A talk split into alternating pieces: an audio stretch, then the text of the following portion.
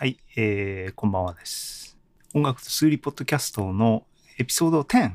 収録しようと思って、今日ね、あの、いつものように週末なんですけども、もう日曜日になっちゃいました。3月の5日です。もう週末のうちに収録しとかないと、週が始まっての金曜日にリリースできないんで。でね、前回の最後に言ってたように、次回はって言って、今ここで収録してるやつはピアノ会ね。ピアノ会って、ピアノを弾くっていうことが、まずあってのエピソードなんで、ピアノ弾かなきゃいけないっていう話でね。全然ピアノ練習できてなかったんですね。ただ、音楽と数理、ポッドキャストっていうのは無理をしないっていうのがやっぱり一番のモットーにありますんで、ピアノ練習できてないっていうのも、もうそのままね、表す形でいいんじゃないかっていうふうに思っていて、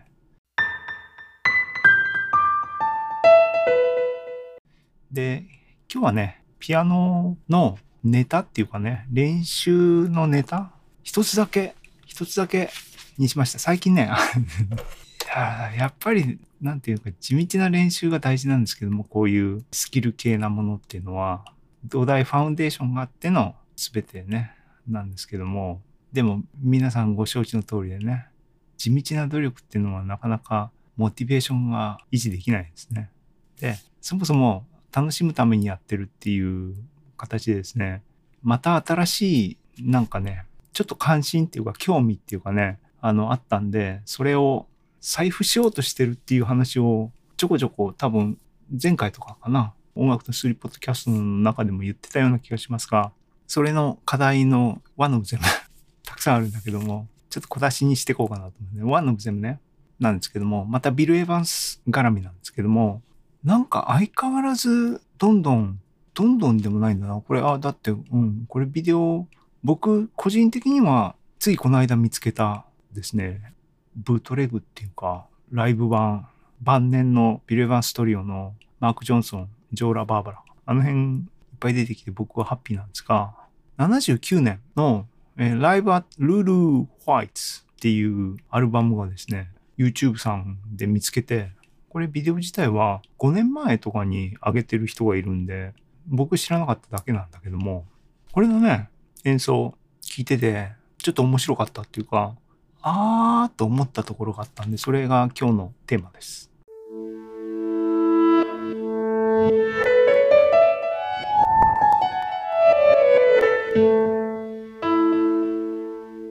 ちなみに、このアルバムは晩年のラストトリオのレパートリー通りにね、演奏してますね。Repass I Knew, Midnight Mood, The Peacocks, Theme from MASH, Rory, Up with the Lark, I'm Getting Sentimental Over You. これは珍しいかな。えー、I Do It For Your Love, My Romance. ね、ラストのオフィシャルな、オフィシャルじゃないのかあれ。えっ、ー、と、Consecration だっけ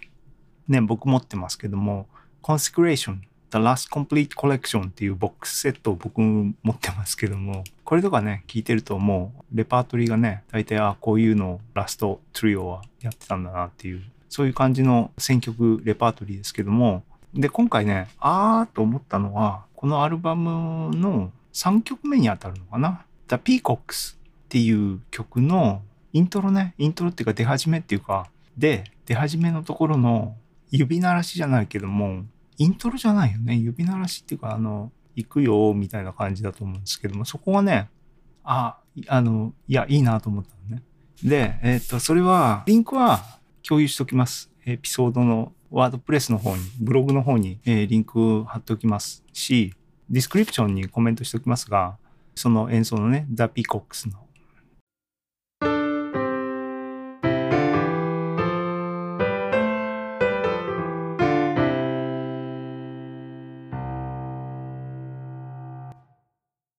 のしょっぱなのところでベースがね C 鳴らしてビル・エヴァンスがその上でねピロピロって弾いてでねそのピロピロのところもかっこよかったんだけどその後にブロックコードっていうかねコードでスケールアップダウンする。半音上げてまたアップダウンするっていうところがあこれいいと思ったしあのね僕昔の音楽会のどっかでテンスインターバルがいいよねこれツボやなっていう話をしたと思います。でね、それなんですね。そこ、あ、これって、それじゃないっていう雰囲気を感じて、きちんと把握してみたいなと思って、ちょっとね、音楽、オーディオパートだけをビデオからね、抜き出して、ちょっと解析してみたと。解析ってもね、和音、僕のね、 WaoN に入れて、 MIDI にして、それを、 Ableton に入れても同じなんだけども、 Logic Pro に入れて、あの、なんか使いやすさの問題でね、録音は Ableton Live で録音してるんですけども、 MIDI、ノートの確認とかはなんだかんだで、僕やっぱ Logic、自作曲とかね、何曲か上げてますけども、あれ Logic Pro を使ってるんですよ。そっちの方がやっぱ馴染むのかな。 GarageBand、GarageBand から使ってるって感じのあれですけども。えっ、と、でね、ノートを取れた、ピックアップされたノートを睨んで、これは何をやっとるんだろうな、このブロックコードであの行くっていう、それマスターしたいなと思ってたっていうところをちょっとやってみた、弾いてみたみたいな感じのを今日、まずピアノを弾かなきゃいけないっていう部分で、結局その辺をいろいろ試行錯誤したっていうのが今日のピアノ界の題材です。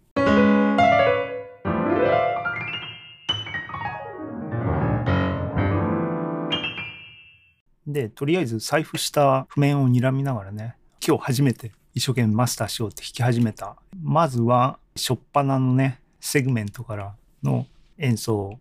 何がターゲットになってるかっていうのをね、共有するっていう意味で聞いてください。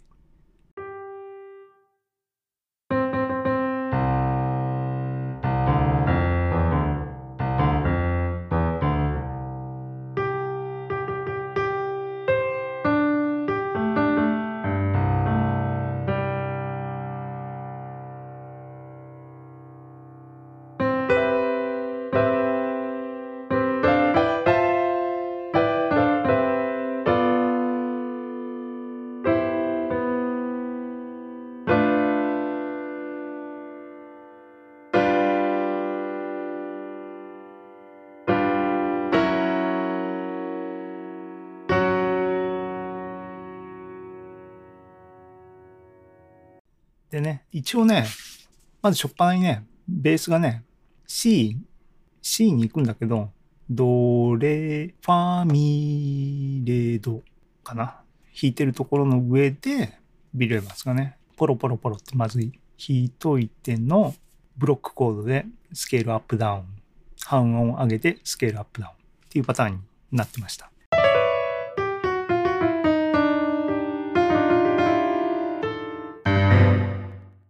でね、練習のプロセスでね、C ベースで G、C、G、C ね、弾いてると、で、上にね、ブロックコードに乗せるのは、なんだっつって C メジャーかなとかやってたら、ね、いつものパターンっていうかね、これシンプルなね、5度、1度で、ミ、ファ、ソ、ド、ミ、ファってね、ビル・エヴァンスの有名なサマーザータイム。えー、ピースピースとも言うし、フラメンコスケッチーズというやつは、まあ、これなんやなと。こっから、こう、何をどう発展させるっていうパターンだなっていうのが、もう、あの、一生懸命練習してたら、それで出てきた部分。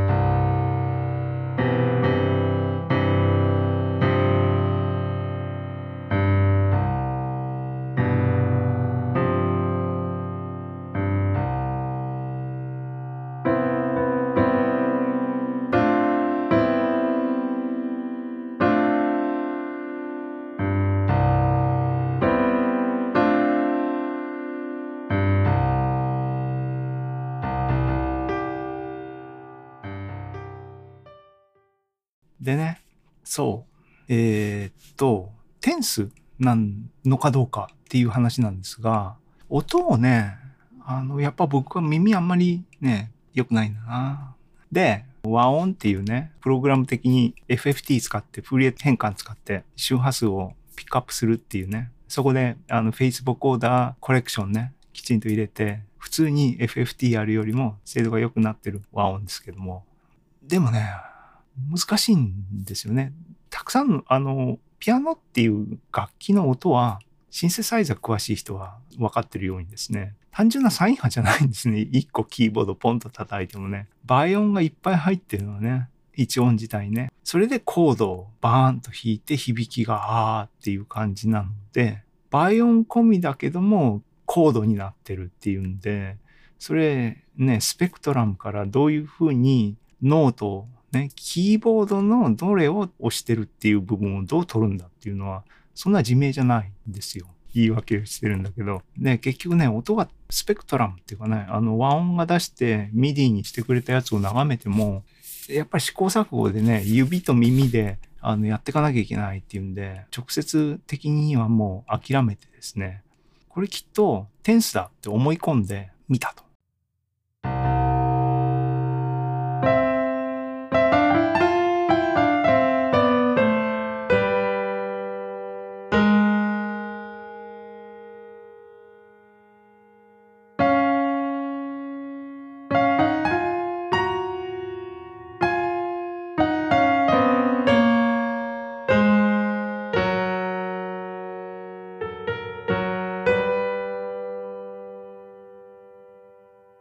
とね、この辺の試行錯誤をしてて、やっと腹落ちしたことがありましたね。僕はだからやっぱり理解がとろいっていうか多分これは学校に行ってないとかね、あの、きちんと先生についてないっていうことの、えー、指示してないっていうかね、先生から教えを請うっていうような形を取ってないがゆえのデメリット、ディスアドバンテージ。その代わり自分で開拓してるっていう意味で腹落ちの度合いは高いかなと言い訳をしてますが、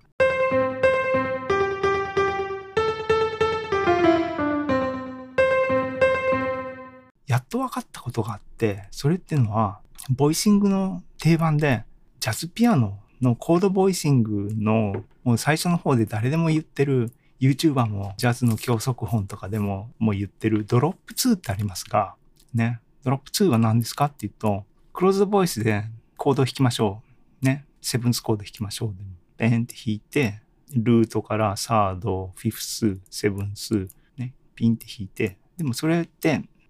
すぐ飽きると。もうちょっとこう広がりが欲しいって言った時は、え、ー、と、上から2番目、2音目をオクターブ下げて、で、まあ、右手で、あ、じゃあ左手で弾きましょう。そういうテクニックね。あの、ハウツーね。それはドロップ2っていうドロップ2ボイシングですよ。ほら、いい響きになりますね。ちゃんちゃんっていうのが大概教科書であり YouTuber のドロップ2。いいね、終わりなんだけど、でも僕も当然ね、いろんなの見てるし、読んでるし、だから、そんなのは知ってる、知ってるんだけども、その心はっていうのはね、やっと分かった。やっと分かった。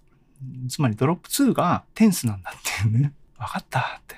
つまりね、コード voicing、普通にコード、まあ、 inversion するといろんなフォームになりますけども、基本的には3度積載なんですね。で、トップノートの次の音をオクターブ下げろっていうのが drop 2なんですけども、で、 tenth がいいねっていう話をしたときに、これ当たり前、もう自明なことなんで、まあ、何を当たり、1は当たり前のこと言っとんだって話ですが、 tenth っていうのは、 third interval じゃんって、1オクターブ開いた third interval だねって言って、1オクターブ下げるだけでかっこいいって言ってたのが、 tenth がいいねって言ってた時の話なんだけども、ね、やっとそれと drop 2が結びつきました、僕の中で。ね、あの、言ってるように、トップノートの3度下が2番目のノートで、それを1オクターブ下げろっていうのが drop 2。結果何が起きるかっていうと、ね、1オクターブ下げた音とトップノートのインターバルが tenth になってますねと。だから、 tenth interval がいいねって言って、その後、いろんな、もっとたくさんゴージャスな voicing をしたいっつって、どんな音で埋めるって言った時には、 closed voice で drop 2っていうアプローチですねっていう、そういう話なんだなって、やっとうん、あのね、理解遅いよね。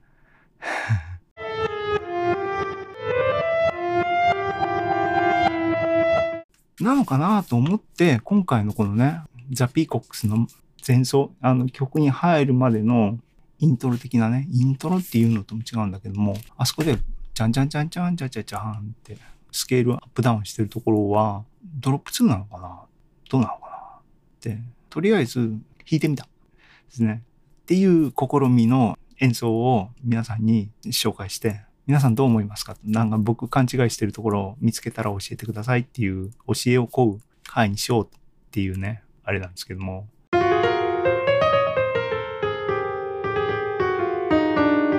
えー、その前のね、ベースが C が鳴ってるところで上でピロピロピロピロやってる、ああいうのもね、さりげなくピンってすげえな、すげえなっていうかね、かっこいいんですよね。で、何弾いてるって、あれね、そう、多分ナインスなんですね、きっとね。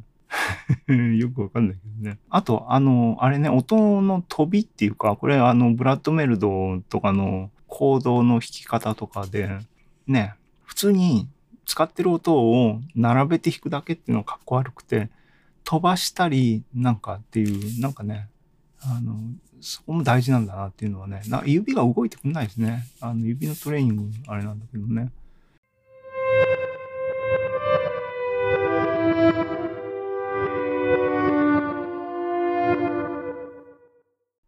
ね、いい機械なんでね、そのシンプルな音使いなんだけども、音数が少ないがゆえに、こう、抑えるね、あの、指が動いてくれないっていう例として、ブラッドメルドって言いましたが、特徴的なのはね、2曲あって、1つは僕大好きな Sky Turning into Grey っていうハイウェイライダーに入ってたやつね。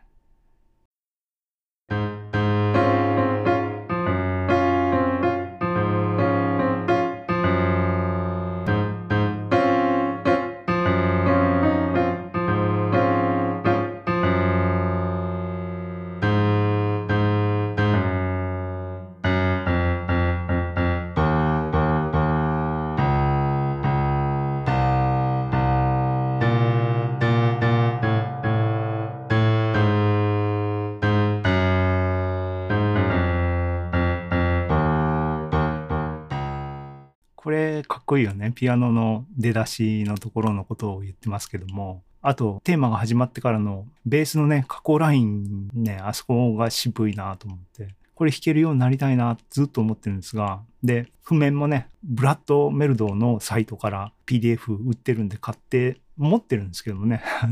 ね 時間きちんとあのかけてない。で、えっ、ー、と、もう一個ね、簡単な音はすごい厳選された音なんだけども、それを聞く分にはね、ああ、シンプルシンプルと思ってるけども、実際指で弾こうと思ったら、動かない例のその2はね、この間、っていうかピアノ界でも前にやりました、ブラッドメルドを弾いてるゴールデンスランバーズの出始めのところね。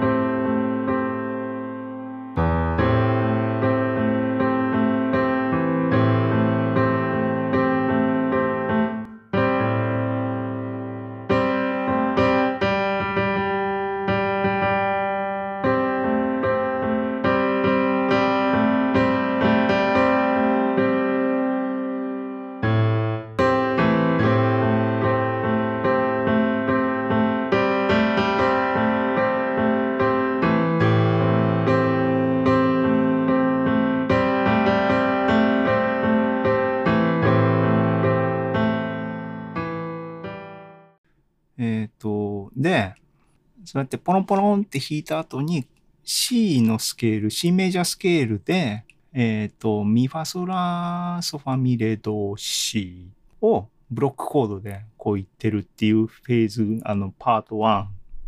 その後、C から C フラット半音トップノートが下がって、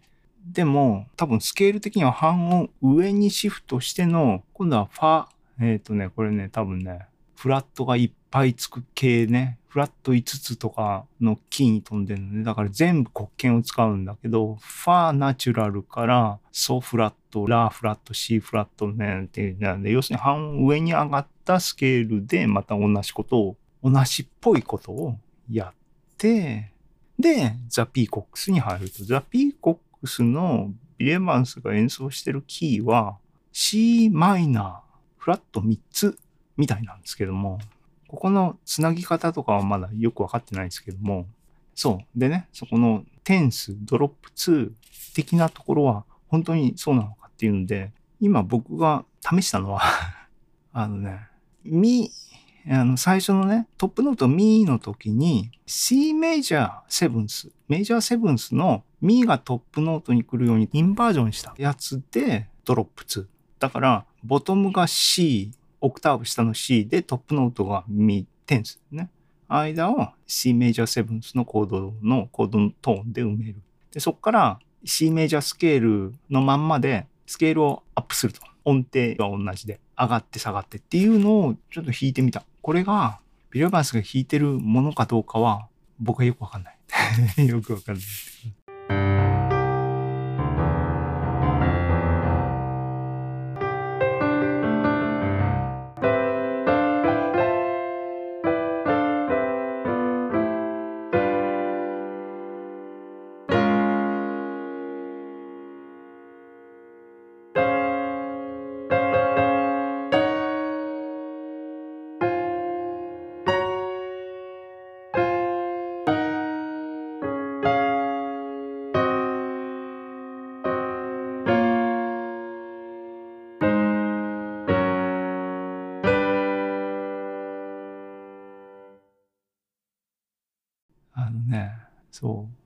じスケールの範囲内で上がり下がりするっていうのは単調ですよね。で、その単調さを緩急をつけるテクニックっていうのがバリー・ハリスの6 diminish scale ですよね。を使ってっていう話がありまして、 diminish を間に挟んでみたいな風にすると、なんかちょっとかっこよいコードでスケールアップダウンすることがかっこよくできるよみたいなテクニックある。でもここで弾いてるのは多分スケールそのままアップダウンしてるだけでドロップ2使ってるのかなっていう気がしてる。耳がいい人はあの僕にコレクションしてください。で、そうやって C メジャーでアップダウンした後に半音上げて、だから D フラットメジャー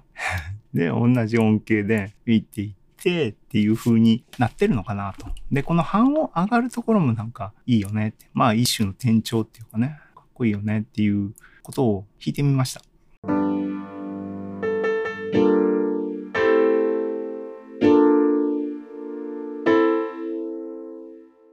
これ聞くと、まあこれでいい、いいよねと。あの、完コピー、完全コピーするっていうのは、とりあえず脇に置いといても、流れ的にこれで僕は満足だなっていう感じがするんで。でね、このテンス下の音が鳴ってるかどうかっていうのがね、音を聞いて僕なんか確信が持てないんでね。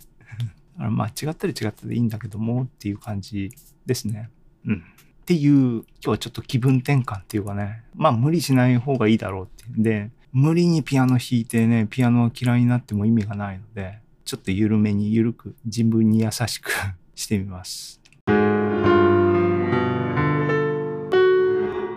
で、もうちょっとお話としてね、このね、ザ・ピーコックス。僕自身はアルバムで聴いてるのは、これ多分僕が好きなアルバムの結構上位ですけども言ったことあると思いますが、You Must Believe in Spring って、これはまだベーシストがエディ・ゴメス、エディ・ゴメスが抜ける直前ぐらいのやつじゃないのかなと思いますが、ね、この CD 持ってて、これの中に入ってますね。これで知ってますが、今回、キーなんだろうと思って、ググったりしてたのね。っていうか、そもそも誰作曲？と思って、ググったら、ジミー・ロールスっていう人、僕全然知らなくて、ググったら、ジミー・ロールスっていう人自身、ジャズピアニストで、この人が、ザ・ピーコックスっていうアルバムがあって、このアルバムで演奏してる。で、このアルバムでは、スタンゲッツが入ってて、で、スタンゲッツがこのザ・ピーコックスを吹いてて、あの、いや、これもオリジナルなんだけど、だから要するにこれがオリジナルなんですけども、